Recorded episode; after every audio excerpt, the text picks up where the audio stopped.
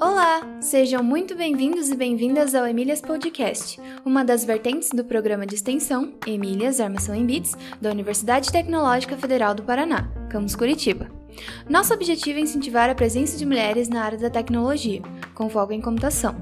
No episódio de hoje, conversaremos com Etienne Dalcol, engenheira de software, empreendedora e pesquisadora em linguística computacional. Durante a entrevista, ela falará um pouco sobre sua formação e carreira e o que a levou a se interessar pela área da linguística na computação. Também falará sobre seus projetos, como o desenvolvimento de um aplicativo de celular para aprender novas línguas, o Polygloss. Além disso, esse é um episódio especial, o primeiro da edição Podcasters por um Dia, que contará com a presença de pessoas interessadas em entrevistar mulheres incríveis com o Grupo Emílias. Nossa podcaster convidada de hoje é a Lani Marie. Espero que gostem. Olá, hoje estamos aqui com Etienne Dalcol. Ela é engenheira de software, empreendedora e pesquisadora em linguística computacional. Quem vai entrevistá-la comigo é a professora Maria Cláudia Emer, co-host do Emílias Podcast e coordenadora do projeto Emílias Armação e Bits. Tudo bem, Maria Cláudia? Tudo bem, Adolfo. Hoje estamos aqui também com a Alane Marie, que é doutoranda na UFPR, é a primeira podcaster por um dia do Emílias Podcast. A gente lançou isso lá no Twitter para um formulário para as pessoas que quiserem participar e serem podcasters por um dia. E a Alane já foi entrevistada por nós aqui no podcast, também deu a palestra Uma Introdução ao Estudo das Redes Sociais e Econômicas em nosso evento em homenagem ao Dia Internacional da Mulher de 2021. Tudo bem, Alane? Tudo bem, professora Adolfo, professora Maria Cláudia, é, Etienne, logo o professor vai introduzir ela aí. É, obrigada pela oportunidade é, aberta às pessoas e também por terem aceitado a, a, minha participação aqui. Foi muito bom ter sido entrevistada e hoje voltar como entrevistadora. É, eu agradeço mais uma vez. Obrigado. Etienne, seja bem-vinda ao Emílias Podcast. Tudo bem? Oi, tudo ótimo. Muito obrigada por esse convite. Então, Etienne, nós agradecemos sua presença e começamos fazendo aquela pergunta que a gente sempre faz para as mulheres que a gente entrevista aqui. Como é que você se interessou pela área da computação? Como é que, em algum momento, você decidiu, não, vou fazer carreira na computação? Então, é, essas são duas perguntas diferentes, né? O momento que eu me interessei pela área e o momento que eu me interessei em fazer isso como carreira, né? É, eu sempre, na verdade, gostei de computação sem saber da existência que era possível ter uma carreira nisso, né? Então, desde pequena, assim, né, eu, eu, tinha, eu tive a sorte, tive o privilégio de ter acesso a computador, assim, desde muito nova, porque eu tenho um irmão bem mais velho, e ele tinha um computador. Então, eu meio que observava, assim, algumas coisas aconteciam. O evento que foi quando ele decidiu atualizar o Windows 3.1 para 95, sozinho, né?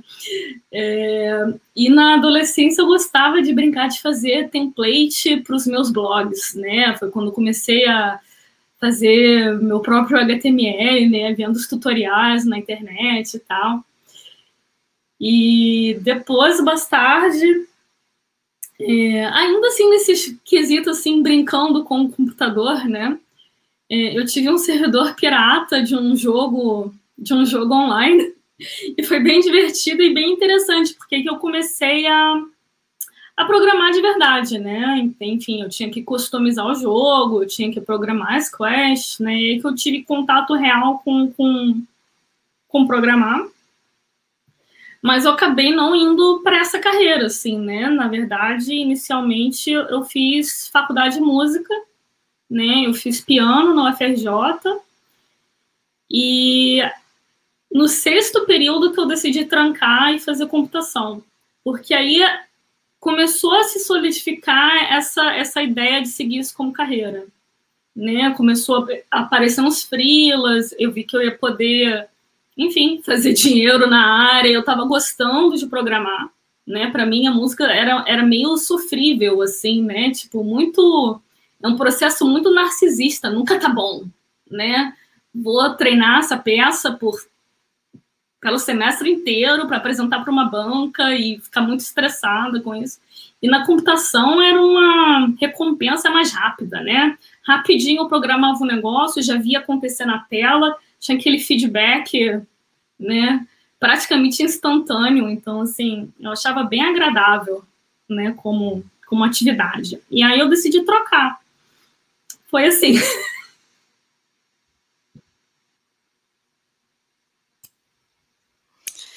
E aí, como que foi a sua formação na área, então, da computação? Então, quando eu resolvi fazer essa troca, é... antes de, de ir a fundo mesmo, antes de saber se eu queria investir numa universidade, se, se... enfim, para ver se era para mim mesmo, primeiramente eu fiz um cursinho, um cursinho de informática que era, enfim, um, um módulo básico de Java né, que era tipo assim fazer sites em Java, em Spring. E, enfim, quando o curso acabou, eu falei assim, bom, ok, vou, vou, quero fazer a universidade. Né? Eu comecei a avaliar quais eram os benefícios de ir para a faculdade em computação ou de apenas porque em computação existia essa possibilidade, né, de eu começar a trabalhar e ir crescendo devagarinho, né, ganhando experiência já na indústria ou deu, deu fazer um curso superior. Mas eu decidi fazer um curso superior mesmo assim, porque eu vi que eu estava gostando bastante, então valia a pena investir mais profundamente. É, e aí eu comecei a fazer um estágio enquanto eu fazia o vestibular e aguardando o início do curso, né? E eu entrei para o curso de Sistemas de Informação na PUC Rio. E aí eu fiquei um tempo lá, porque quando eu entrei eu tinha bolsa integral. E depois de um tempo eu perdi a bolsa e eu fiquei muito desesperada. E nessa é, eu acabei me aplicando para um, um intercâmbio para Ciências Sem Fronteiras. E aí eu fiz intercâmbio numa faculdade de engenharia na França. E eles tinham uma, uma pegada mais generalista, assim, né? Não era tanto informática, mas era bem engenharia mesmo. E foi difícil no início, porque eu não estava preparada para a base de cálculo que eles pediam, né? Eu tinha evitado isso propositalmente quando eu escolhi o meu, o meu curso de sistema de, forma, sistema de informação. Mas no intercâmbio eu não tinha muita escolha, né? Enfim, era toma aqui uma bolsa. Então, não ia falar não, né? E aí eu me virei e terminei o curso lá, que era esse engenheiro generalista com foco em é, engenharia de software e, mais precisamente, sistemas embarcados. Saindo de lá, eu não continuei minha formação imediatamente.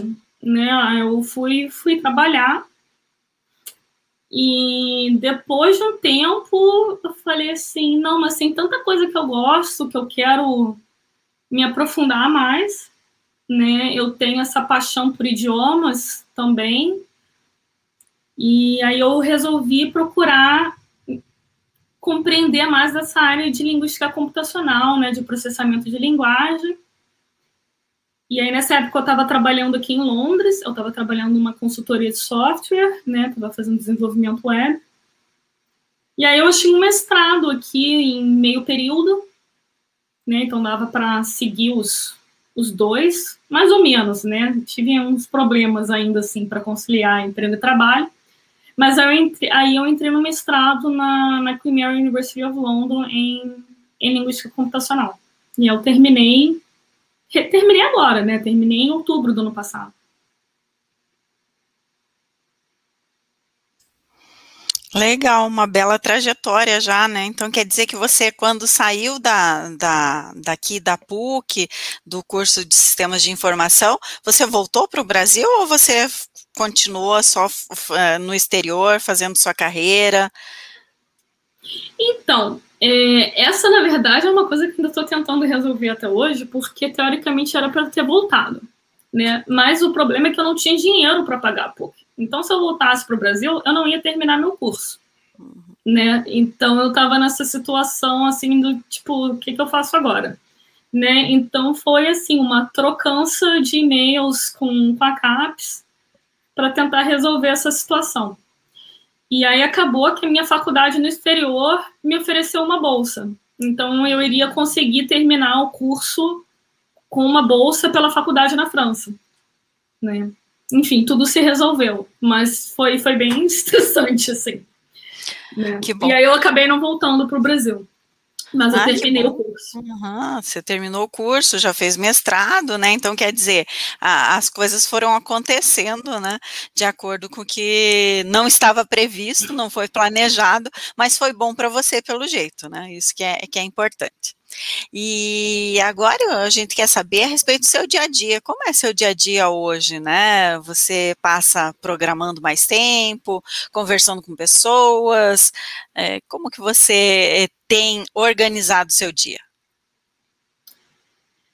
Então, hoje em dia eu não passo mais tanto tempo programando quanto eu passava antes, não, para dizer a verdade. Eu ainda programo, ainda faz, ainda é o meu trabalho principal, teoricamente, mas é, uma grande parte do trabalho não é programando, né? Tem, além de ter as várias reuniões, né? Eu ainda estou nessa situação onde eu tenho o meu tempo alocado em duas coisas diferentes, né? Eu trabalho meio período no Instituto de Pesquisa e no resto do meio período eu tô tocando o meu projeto, a minha empresa, né? Então, assim, no Instituto de Pesquisa, o meu, o meu trabalho especificamente é engenheiro em pesquisa, né? Então eu tenho que programar para pesquisa. Então eu tenho que pesquisar também. Então tem muita leitura, né? Muito pensa, muita coisa para pensar antes de eu começar a fazer qualquer coisa. E, enfim, fora, fora as reuniões. E na, na empresa, no, no meu projeto, né, apesar de eu ter desenvolvido o, o, o, app, ter passado bastante tempo programando, tem todos os outros aspectos ao redor disso, de ter um, tocar um projeto, né, começar a tocar um projeto desse tipo sozinho. Agora tem mais gente, né, mas eu passei muito tempo sendo só eu. E aí tem todas as questões de ah, marketing, e de escrever blog, post, de, enfim, testar com o usuário e de escrever documentação, de, de, de, aprimorar a ideia, de ler bastante coisa, de aprender bastante coisa sobre é, empreendedorismo, aprender bastante coisa sobre, sobre coisas práticas que são bem chatas, mas tem que fazer, do tipo pagar impostos, como registrar, incorporar empresa, como, enfim, como preencher papel, como, como fazer, né? Várias coisas, isso toma bastante tempo. Então, no final das contas, é, o tempo que eu fico na programação também é, é bem restrito.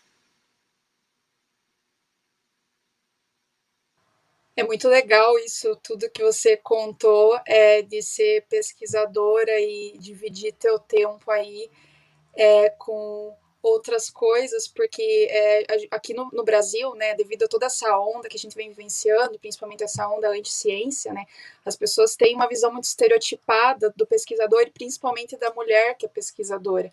Então, é, você está aí para mostrar que é, pode ser muitas coisas além né, da tua vida que se faz na pesquisa mesmo eu achei muito legal você contar essa ligação que você tem com a música, porque eu sou muito apaixonada por música. Eu, na verdade, eu sou cantora amadora, né?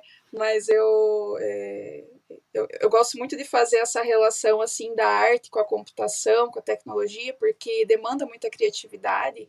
E eu digo, né, que computação é, e tecnologia no geral é uma arte também, né? A gente está aí para solucionar a vida das pessoas. Da mesma forma que ser um, pesquisador, né, ser uma pesquisadora é, também é uma, uma arte que a gente demanda muita criatividade para a gente é, auxiliar as pessoas a solucionarem vários problemas. E hum, eu queria saber agora, é, você sendo uma mulher inserida na tecnologia, é, de dificuldades, se você enfrentou dificuldades e quais seriam essas dificuldades que você enfrentou. Seja na escola, no trabalho, na sua trajetória aí, gostaria de saber. Ai, nossa, teve tanta coisa. teve bastante coisa. Né? Coisas mais, digamos assim, das coisas menos com maldade, mas que já foi chato, de coisas realmente bem sérias, assim, né? Então, assim, desde a faculdade já teve, assim, alguns constrangimentos, tipo. Ai, às vezes, como eu falei, nem era na maldade, mas, por exemplo, teve várias turmas onde eu era a única mulher na turma, né? E aí eu chegava e o professor falava assim: ai, finalmente chegou uma mulher, né? E todo mundo vira a cara para mim, me encara como se eu fosse uma alienígena, né? Então, assim, umas coisas completamente desnecessárias, sabe? Né? E, enfim, já é chato, né? Mas teve coisas mais chatas, do tipo assim, quando eu consegui meu primeiro emprego na área, né? E eu tava no segundo período ainda, mas eu já tinha toda uma bagagem, mas teve veterano que chegou para mim e perguntou, né, com quem eu fui para cama para conseguir aquela vaga, né? Então, assim, perguntou isso na frente de todo mundo. Eu fiquei, tipo assim, mega ofendida, assim, né? Tipo, né? Que, que ideia que passou na, na cabeça dele de perguntar um troço desses, né?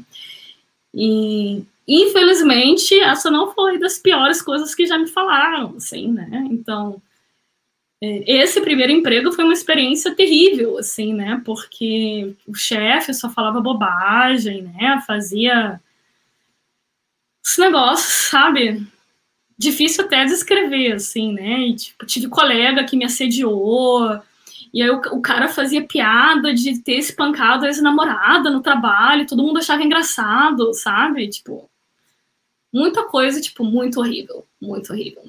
Honestamente, tem horas que eu não sei como eu tô aqui ainda, assim, porque acho que foi muita resistência mesmo. E enfim, tem, tem coisas que era para ter traumatizado mais, mas que felizmente é, conheci muita gente muito maravilhosa também, que estava ali de exemplo, que estava ali servindo de apoio, que estava ali para escutar, que formou uma rede, que, enfim, foi essencial também para eu estar, né, de eu estar na área ainda, né. Foi também uma questão, às vezes, até de, de ingenuidade, às vezes, né? Determinadas coisas que eu passei, eu poderia não ter passado se eu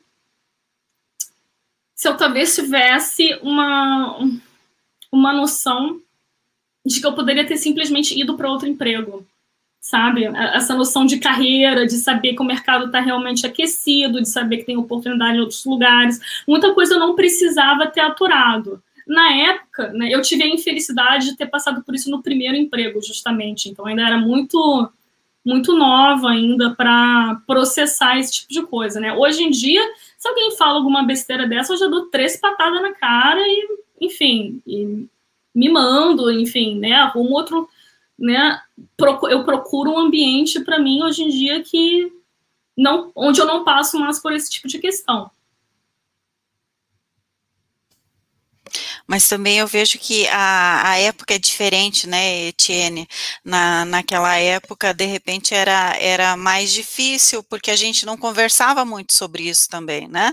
Apesar de a gente sentir né? A gente não, não falava desse assunto porque é, parecia até, entre aspas, assim, normal, por exemplo, em sala de aula, quando uma menina fizesse uma pergunta, né? Todo mundo caía na risada, tipo assim, só podia ter sido uma menina para perguntar isso, né?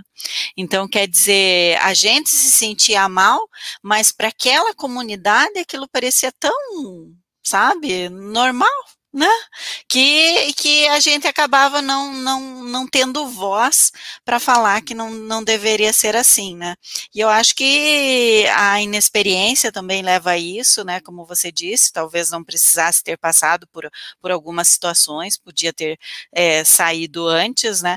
Mas eu vejo que tudo que a gente passa faz com que a gente amadureça, né? Que a gente cresça e que a gente aprenda mais, né? Do que uma pessoa que de repente tenha tido lá o seu primeiro emprego e tenha sido tudo tão mais simples, né? É, mais fácil de, de passar por aquele momento, daí vai para o segundo emprego. Então, acho que isso faz com que a mulher também consiga se empoderar mais, né?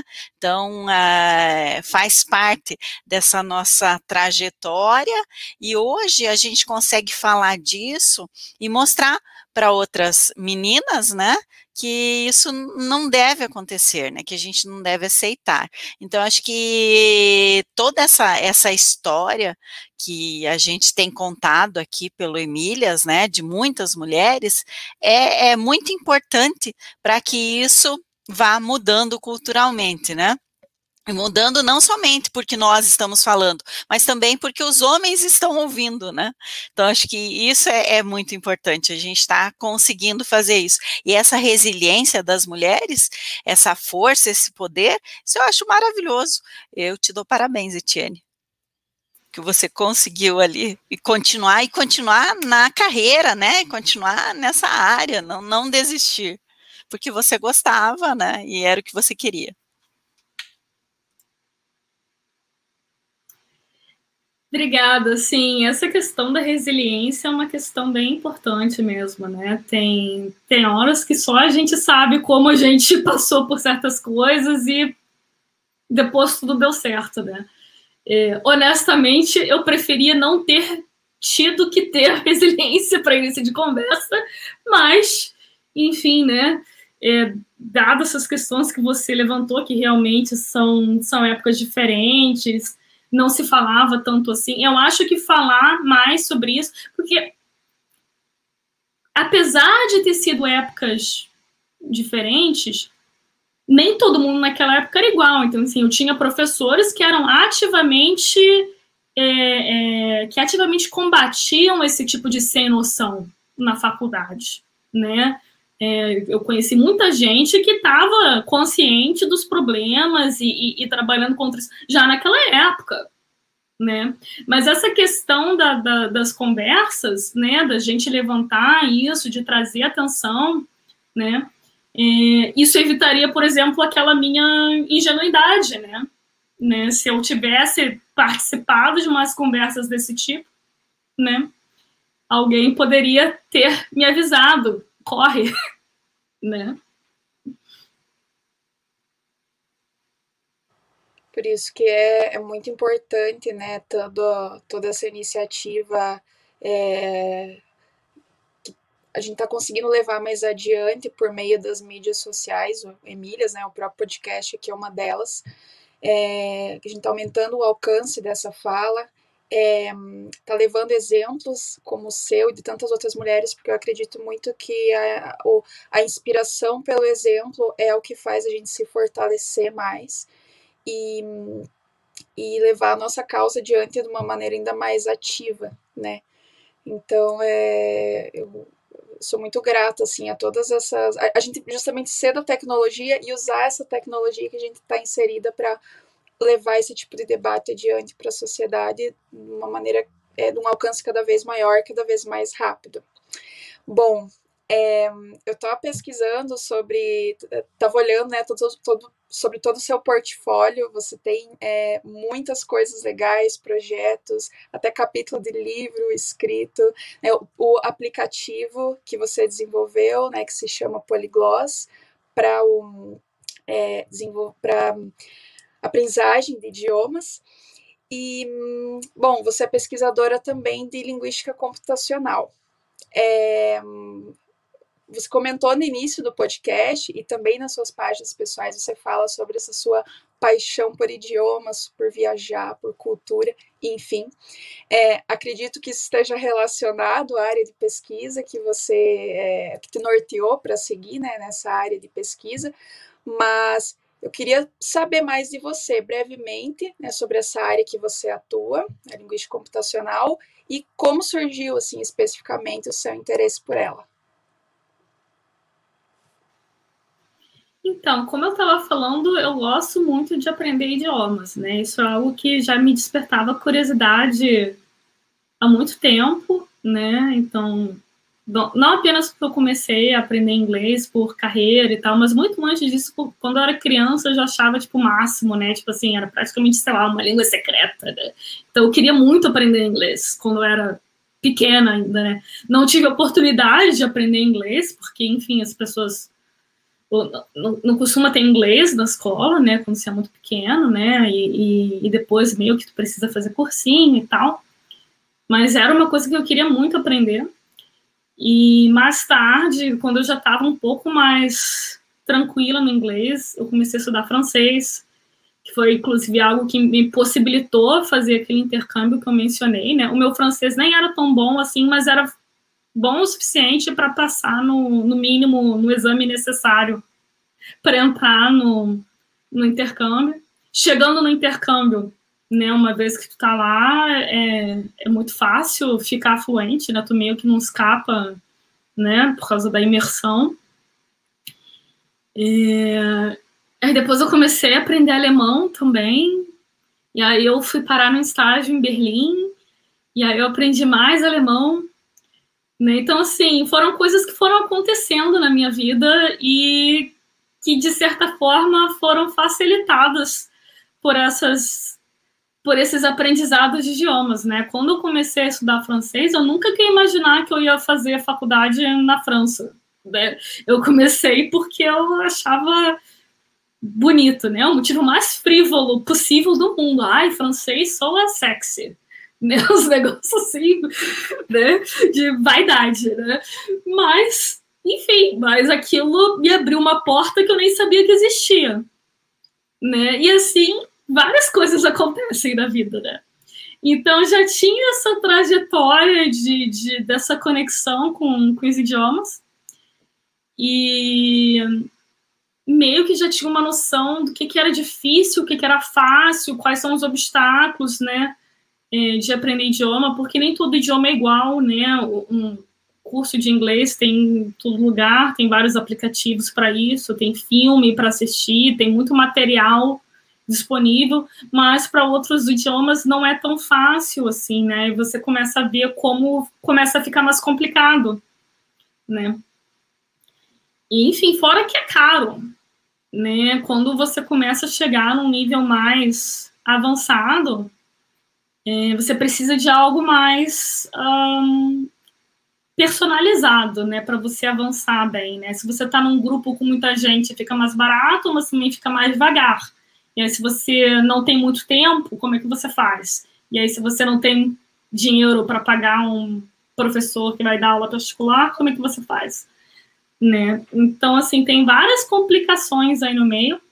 Então, eu sabia que eu queria fazer algo em relação a isso. Né? Eu sabia que eu, o nível intermediário era o nível mais difícil.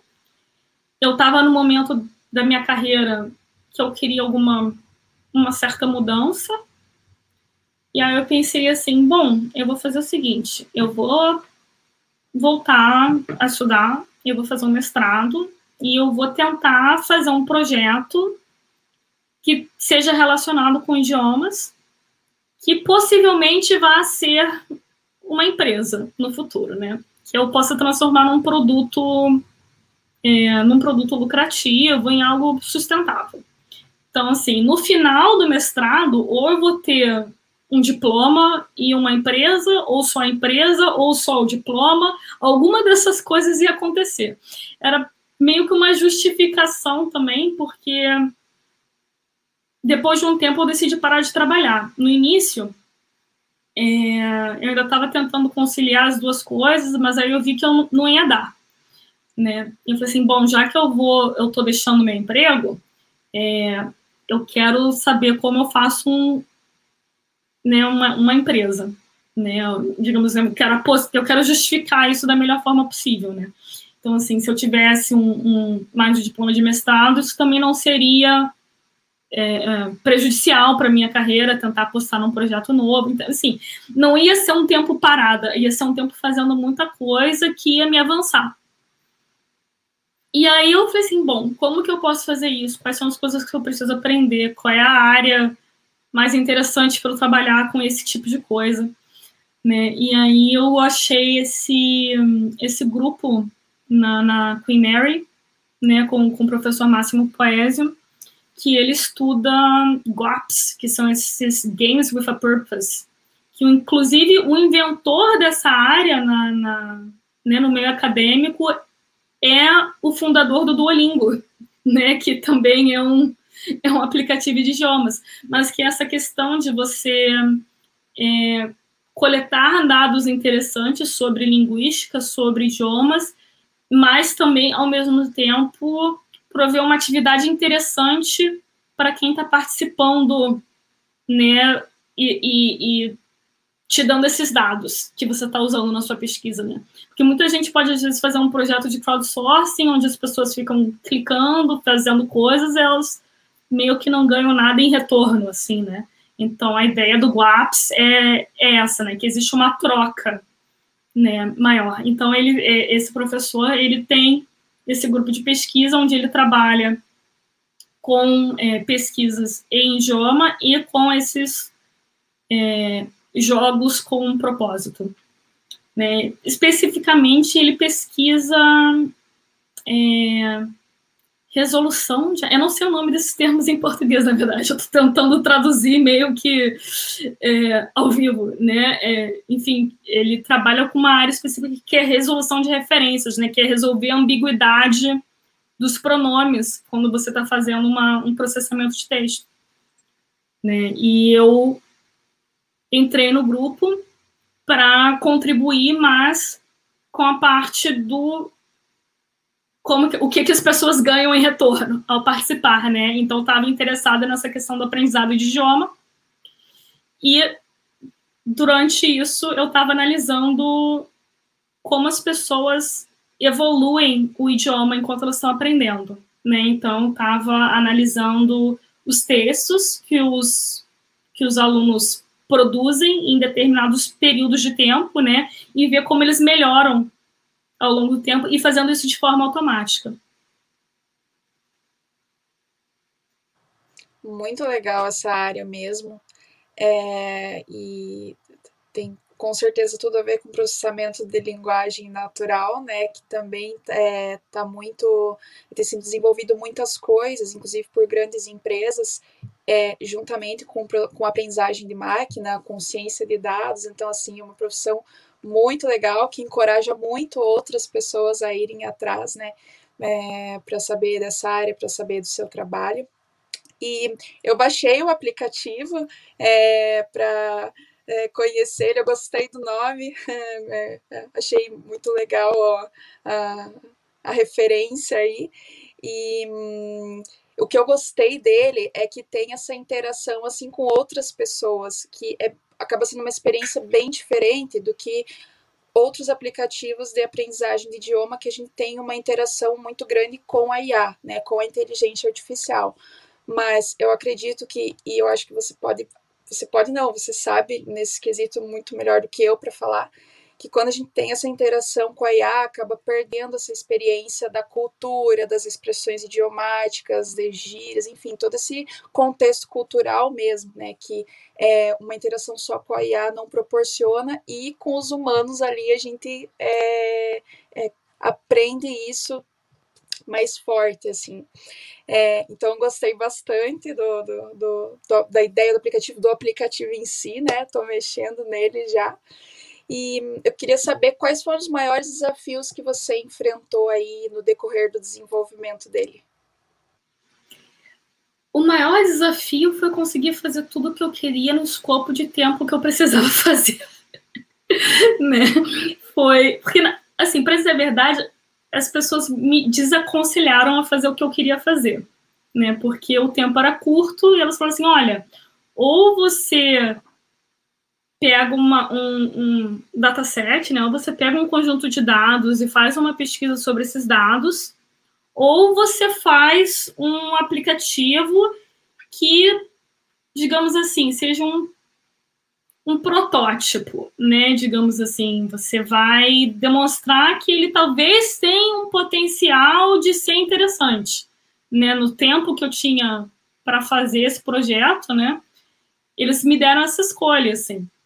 Então, e era uma escolha complicada, né? Porque eu estava fazendo mestrado em pesquisa, então meio que assim, só fazer um aplicativo que talvez tivesse algum potencial.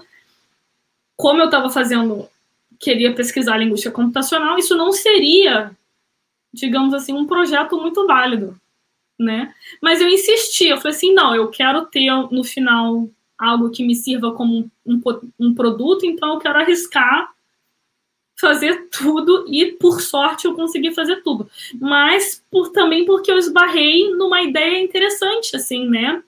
É essa questão de tu lidar com humanos um aplicativo, chegar nessa ideia foi, uma, foi um grande obstáculo, né? Porque eu passei muito tempo pensando no que, que eu ia fazer, porque em determinados mestrados a coisa é um pouquinho mais orientada, né? Você tem um, um o, orientador ele já tem um projeto e ele meio que vai te ajudar a realizar aquele projeto.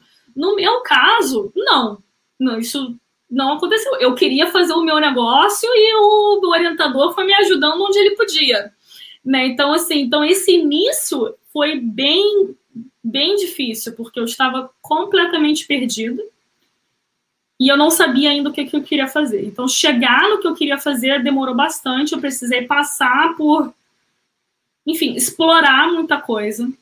É, foi bem desesperador, porque o tempo estava passando e eu chegando assim, meu Deus, eu não tenho nada, né? Tipo assim, um ano de mestrado passou e eu não tenho nada, né? Mas quando rolou também, quando bateu a ideia, eu falei assim, é isso, vou fazer isso. É, eu não sei, bateu assim uma certeza de que ia ter que ser esse projeto, porque ele tem uma beleza nele, ele tem, eu não sei, eu não sei se foi uma coisa meio egocêntrica, mas eu achei assim, nossa, é uma sacada genial, eu tenho que fazer isso. Porque como você falou, essa questão da interação com a IA é algo que está sendo muito explorado agora na, na indústria, em pesquisa de forma geral, né, até na área de, de aprendizado de linguagens com suporte da computação e tal, tem esse foco em fazer tudo com IA. E eu não queria fazer isso. Eu queria usar a IA como um suporte. Ah, eu vou usar a IA para avaliar o desempenho dos jogadores. Mas eu não quero que a IA seja interação. Sabe? A interação é a interação com outros seres humanos. Né? O que, que por, por definição, pelo que eu estudei de IA, eu já sabia que a IA não ia ser capaz de fazer algo utilizável.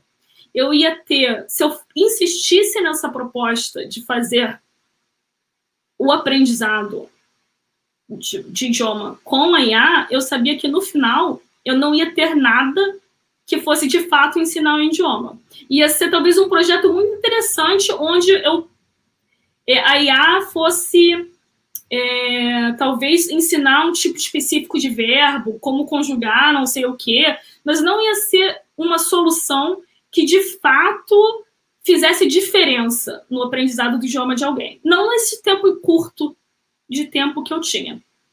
Né? É, é, a minha conclusão é que ia precisar ser uma IA muito avançada que o nosso momento agora de tecnologia não chegou ainda.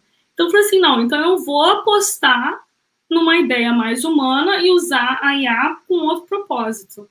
Né? Então, assim, quando surgiu essa sacada, eu falei assim, ok, é isso que eu vou fazer. Mas foi difícil. Eu tive que passar por bastante leitura antes de antes de parar nisso.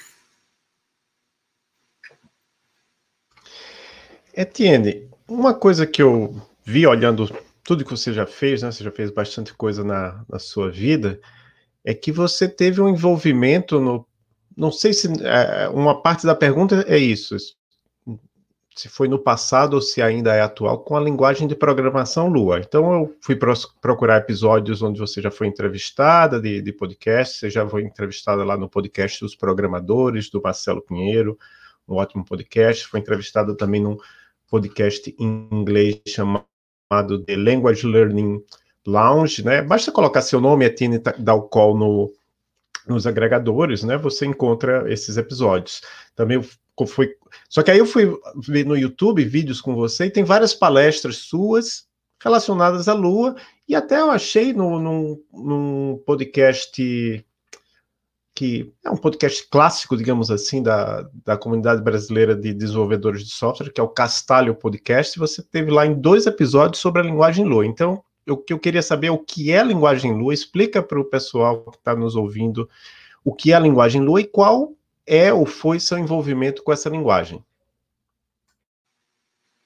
Então, Lua é uma linguagem interpretada, então, assim, da mesma família que JavaScript, Python, Ruby, enfim. Né? E ela foi criada no Brasil, né, pelo, pelo time do Lab Lua, né, que está inserido na PUC Rio. Só que eu não sabia que ela era uma linguagem brasileira, na verdade. Eu fui descobrir depois. Eu já tinha usado Lua antes de entrar para a faculdade, porque ela é bem usada em desenvolvimento de jogos. Né? Eu acho que é uma das é uma das áreas onde mais se usa Lua, né? Além de sistemas embarcados também. É, Lua é uma, é uma linguagem bem assim presente, porém bem escondida também, porque é uma linguagem bem uh, bem simples e com uma performance muito boa, né? Então, geralmente as pessoas vão fazer projetos proprietários em Lua e não tão open source, acredito, né? E, enfim. E é uma linguagem super usada, que é criada no Brasil, então, assim, eu fiquei bem animada quando eu vi falar pela primeira vez, e eu falei assim, nossa, eu vou aprender porque, porque sim. Para mim era uma questão, assim, de orgulho nacional, não sei, né? E também na época, como eu estava estudando na PUC, eu pensei assim, bom, o pessoal que criou esse negócio está por aqui, né? Então, assim, vou aproveitar o que tem de bom por aqui, né? Então, vou tentar me envolver, descobrir, participar, ver o que está rolando. E também nessa questão de como a comunidade é, de certa forma, pequena, também tem essa possibilidade de você se destacar mais quando você faz algum projeto útil, né, dentro dessa comunidade. Né, então, assim, para mim foi bem interessante essa, essa participação. Né? Eu comecei essa participação fazendo projetos open source em Lua, eu comecei a fazer um, um framework web, né, meio inspirado pelo Ruby on Rails só que em Lua. E, enfim, não era um projeto assim profissa, né? Eu era apenas uma estudante aprendendo Lua, mas as pessoas gostaram muito do projeto, as pessoas começaram a contribuir e tal. Hoje em dia eu não mantenho mais, porque, enfim, porque o projeto não é muito usado, não tem muito motivo para eu para a existência do projeto hoje em dia, mas na época ele foi muito interessante, né? E aí eu tive esse projeto, né, desse framework web, e depois eu participei na, na comunidade mentorando alunos no, no Google Summer of Code, eu organizei uma conferência, né, eu organizei meetups, né, para a comunidade, então, assim, eu tive uma participação tanto técnica quanto um, em termos de comunidade, né, quanto, quanto social, enquanto organizadora, né. E, enfim, hoje em dia eu não contribuo mais, né, para a comunidade tanto assim, porque a época que eu contribuía mais era a época que eu era estudante, onde eu não trabalhava 40 horas por semana e depois estava exausta, né, então, assim, era uma época onde eu tinha mais energia para, enfim, para ir me envolver para ir dizendo sim para tudo, né?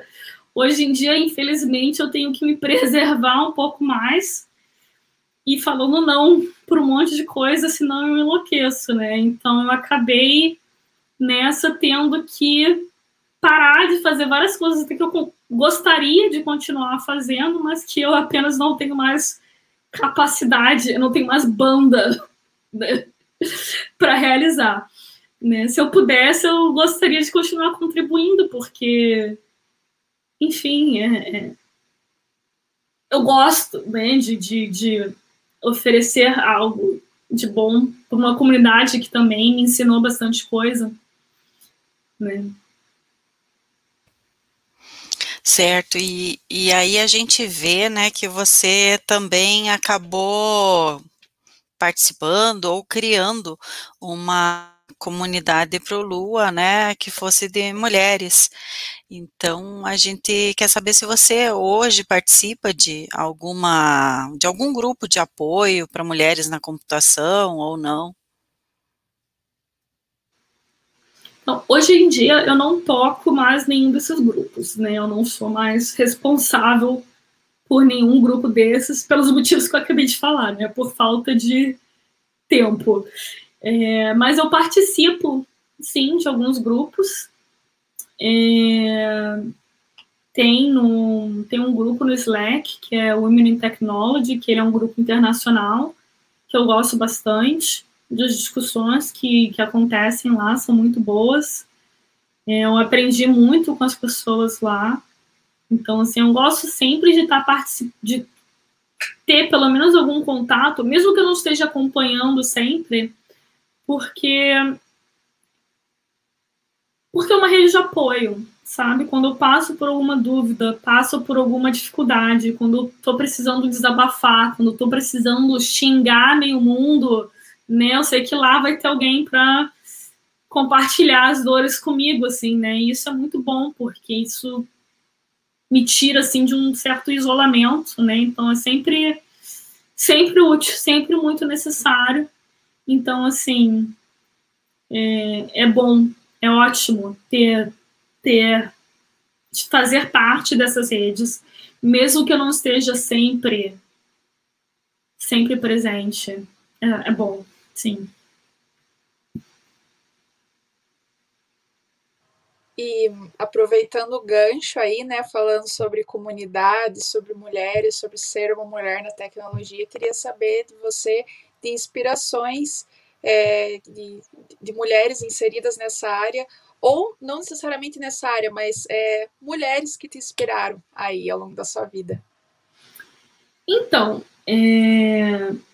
Bom, começando pelas mulheres ao meu redor, né? Então, assim, a professora Ana Lúcia na PUC Rio, que, enfim, é uma pessoa sensacional, que hoje em dia eu acho que ela não está mais na, na PUC, mas enfim, ela quando a presença dela foi foi tudo para mim, assim, né? Enfim, aquela professora que manda muito, né? Que sabe muito e você fica assim, tipo assim, nossa, eu quero ser ela quando eu crescer, sabe? Então, assim, é, só a presença dela foi ótimo, mas é, enfim, eu gostei muito da, da, possibilidade também de me aproximar dela. Ela foi uma pessoa que diretamente influenciou a minha carreira, né? Com, enfim, me dando um norte, me dando orientações, né? Me explicando coisas sobre academia, sobre como fazer isso, como fazer não sei o quê, né? Dando as próprias perspectivas dela, né? De como foi o doutorado para ela, como foi essa questão de vida dela, de fazer doutorado com filho, enfim, todas essas coisas que a gente fica pensando assim, nossa, como é que eu vou fazer quando eu, enfim, quando eu tiver mais lá para frente, né? Como é que eu organizo a minha vida e tal. Então, eu tive várias conversas com ela sobre esse tipo de coisa e isso foi tipo sensacional. Foi ótimo. Né? Então, assim, então, começando assim por essas mulheres mais presentes na minha vida, né? E em termos de mulheres mais históricas, né, que eu não tive um contato direto, mas que é, cuja carreira me inspirou, né. É, uma delas é Stephanie Shirley, que eu acho que ela vai, o nome que ela usava é Steve Shirley, que, enfim, ela foi uma empreendedora aqui na Inglaterra e nos anos 60 ela abriu uma empresa de freelancers, né, de programação que era só mulheres. Ela só contratava mulheres, porque ela sabia das dificuldades que as mulheres passavam no ambiente de trabalho, e ela falou assim: não, chega, eu vou criar um espaço onde a mulher pode trabalhar em paz, né? Onde a gente pode é, trabalhar meio período, onde a gente pode ter a nossa flexibilidade, onde ninguém vai tentar nos assediar. Então, ela se esforçou muito para criar esse ambiente e ela fez uma empresa mega bem sucedida, mega bem sucedida nesse esquema. Né? Então, ela é uma das das minhas inspirações, assim, em meio que desistir de tentar mudar onde tem muita resistência e ao invés disso tu criar próprios espaços que que fazem a mudança no mundo que você quer que seja feita, né? né? Então, assim, é, ela foi uma grande inspiração na área ainda. E tem as, as inspirações mais fora da área de programação, mas no, no empreendedorismo também, né? Que é a Betsy Graham, que ele inventou o Liquid Paper, né? Que ela era secretária, ela sabia de alguns problemas que ela poderia resolver e ela inventou o Liquid Paper e fez uma empresa milionária, né?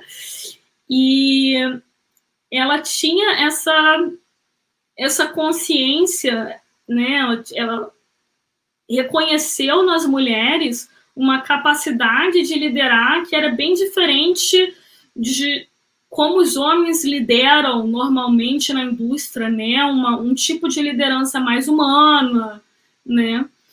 E, enfim, ela foi super pioneira na questão de liderança descentralizada. Então, assim, a empresa dela teve vários marcos importantes em termos de estrutura, né? E ela, enfim, e aprovou que é possível ser bem sucedido, né, tendo muita autonomia no teu é, ambiente de trabalho. Então, isso é ótimo, né? E, enfim, por isso que ela é uma das minhas grandes inspirações também, porque eu sou muito chegada nessa questão de autonomia. Certo. É, e o que você diria para mulheres que estejam querendo mudar de carreira, ou então para as meninas que vão adentrar a uma carreira, né, é, que querem algo relacionado com a computação? Bom, apenas cheguem junto, né? Apesar de rolar todas essas discussões que, ah, que é uma carreira que é dominada pelos homens, que não sei o quê, e tem seus problemas, é, apesar desses pesares, eu gosto bastante de refletir também na questão do mercado de trabalho de forma geral, né? Que é o fato de que não tá bom em lugar nenhum, né? E tá sobrando vaga, paga bem, dá para trabalhar remoto, meio período, tempo integral, no Brasil, no Canadá, no Japão, onde você quiser, dá muita liberdade né, em termos de tempo, dá para abrir teu próprio negócio depois, porque hoje em dia toda empresa é uma empresa de tecnologia, né? Então, se você for querer criar teu próprio negócio depois, tu conseguir um, um programador para fazer algo para você, algo que sai muito caro. Então, se você já puder fazer isso, tu já adianta, né, uma grande parte, digamos assim, do investimento inicial que precisaria para abrir um negócio. Então, assim, eu acho uma excelente ideia seguir na área de computação em termos de, de carreira, porque tu consegue criar o teu próprio espaço se você quiser. Tu consegue fazer muita coisa e, enfim, é isso. E meus conselhos para quem está começando, para quem quer começar, além de, enfim, aprender, aprender a programar, né, é aprender inglês, porque muito do conhecimento que estar espalhado, né, é, vai, estar em inglês, porque abre oportunidades de carreira tanto dentro do Brasil como fora no Brasil, então te permite trabalhar de casa para uma empresa estrangeira. É, o outro conselho é otimizar para aprendizado, né? Enfim, se você tem duas oportunidades de emprego para escolher, escolha aquela que você vai aprender mais. É, e a outra questão é, é algo, meu ponto, assim, meio cético em relação à indústria, não só de tecnologia, mas ao mercado de trabalho de forma geral, que é não tenha lealdade a empresas. Né? Tire suas férias, é, pense em você, tenha lealdade à sua família, aos seus amigos, às pessoas, mas não uma empresa que está ali te contratando para realizar um serviço, né? Como eu disse, a área está bem aquecida, tem muita ideia lucrativa em andamento, está faltando gente, está sobrando dinheiro, então assim, não deixe ninguém tentar te convencer que essa pessoa está te fazendo um favor ao te dar um emprego, né? Então assim, saiba do, do seu valor e escolha bem as vagas.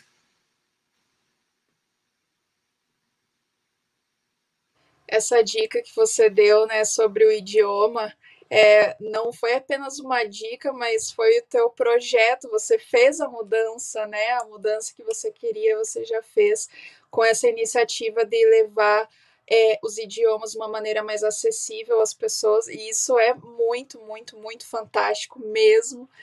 É, você não apenas falou de ser a mudança que você quer ser, mas você está sendo de fato a mudança. Isso, nossa, é uma inspiração assim, enorme, enorme, tanto para nós que estamos aqui te entrevistando, como para as pessoas que estão te ouvindo.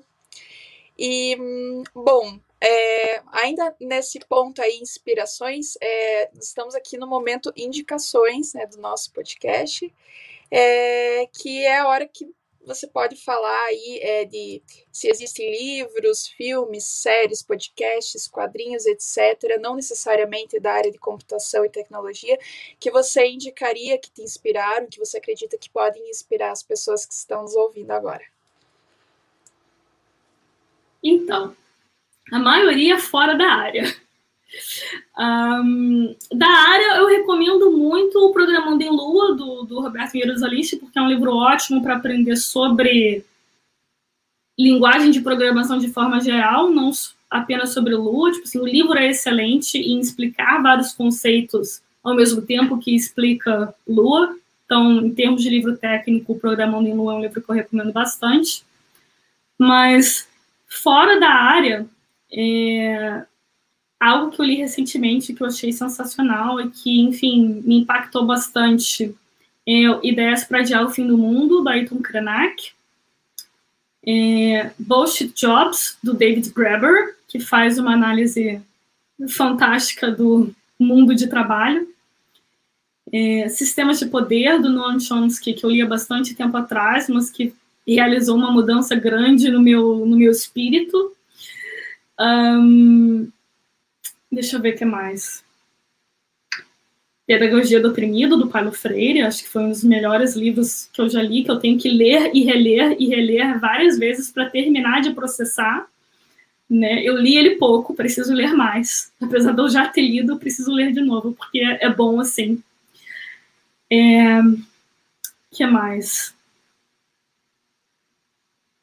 Ah, tem um livro que eu estou lendo agora, eu não terminei de ler, então não posso falar tudo sobre o livro, mas apenas vou dizer que o livro é muito interessante, que é um livro bem interdisciplinar, e não é nem dentro da área de programação, nem fora da área de programação, que ele se chama African Fractals, que é sobre computação moderna e design indígena. E aí ele é, é do Ron English, e ele faz uma pesquisa analisando padrões é, de arte e cultura na África que são é, organizados de forma fractal. Então, você vê, por exemplo, vilarejos onde as organizações formam essas entidades que se repetem e, e, e enfim, de várias formas, né? E ele faz essa análise né, desse impacto de pensar de uma forma mais fractal na cultura, ele entra nos detalhes da computação disso, né, de como você faz é, simulações de fractais, enfim, o livro é muito interessante. Acho que poucas vezes eu vi livros tão interessantes quanto esse.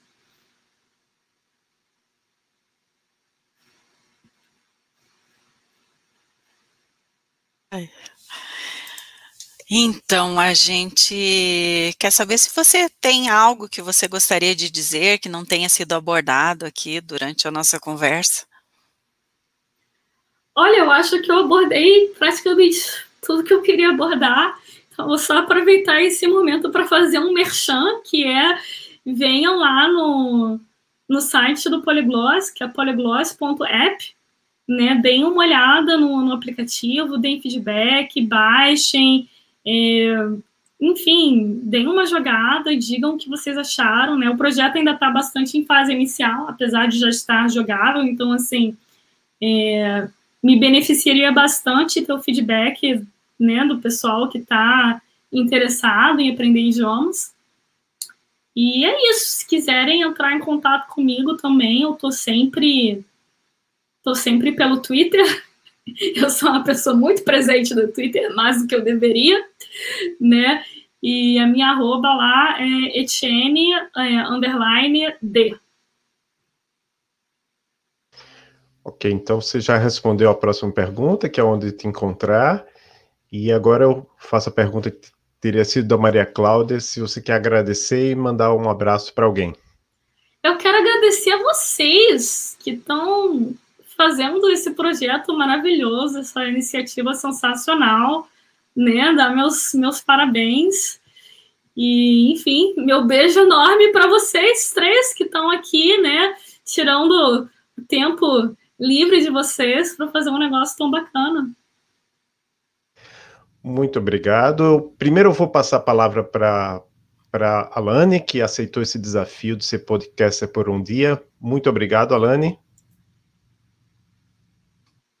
Eu que agradeço mais uma vez, eu me senti repórter por um dia, fantástico. é, foi muito bom conversar com a Etienne, nossa, que experiência massa, nossa, de verdade, muito inspiradora.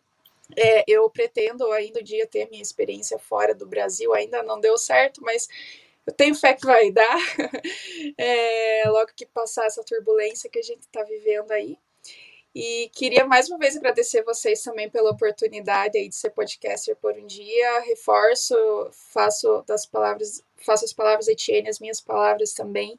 É uma iniciativa divisora de águas na minha vida, inclusive, porque desde que eu fui entrevistada aproximadamente um ano atrás, nossa, muita coisa mudou, muita coisa boa aconteceu. É, então, assim, é um projeto incrível muito, muito, muito obrigada pela oportunidade de estar aqui entrevistando pessoas incríveis, entrevistando Etienne e estando aqui junto com vocês, professores inspiradores é, para muitas pessoas. Obrigado. Eu passo a palavra agora para Maria Cláudia para agradecer a Etienne. Então, é, eu também agradeço, Etienne, que você tenha aceitado o nosso convite, né, de participar desse, desse podcast.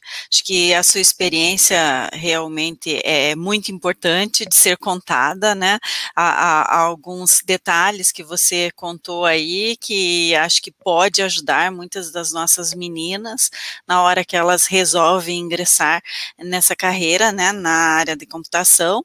E eu também quero agradecer agradecer a Alane, né, que tem participado aí, quando a gente faz algumas chamadas, ela, ela sempre diz, ah, ó, eu tô aqui, né, eu quero participar, e eu acho que isso é, é muito importante, né, e, e vejo que essas participações também trazem uh, um crescimento para o grupo, né? Ver que tem alguém que está ali também é, seguindo o grupo, né?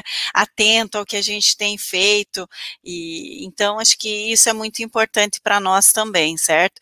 Vocês todas que nós temos entrevistado são todas muito inspiradoras para a gente, né?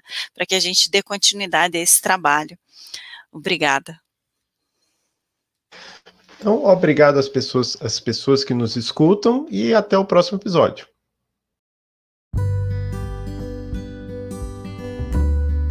E aí, gostaram do episódio? Não se esqueçam de nos seguir em nossas redes sociais para ficar por dentro de todos os nossos eventos, oficinas e novos episódios do podcast. Conhece alguma mulher incrível que gostaria de ver sendo entrevistada pelo Emílias? Nos mande uma DM. Contamos sempre com a colaboração e apoio de todos os nossos ouvintes. Até a próxima!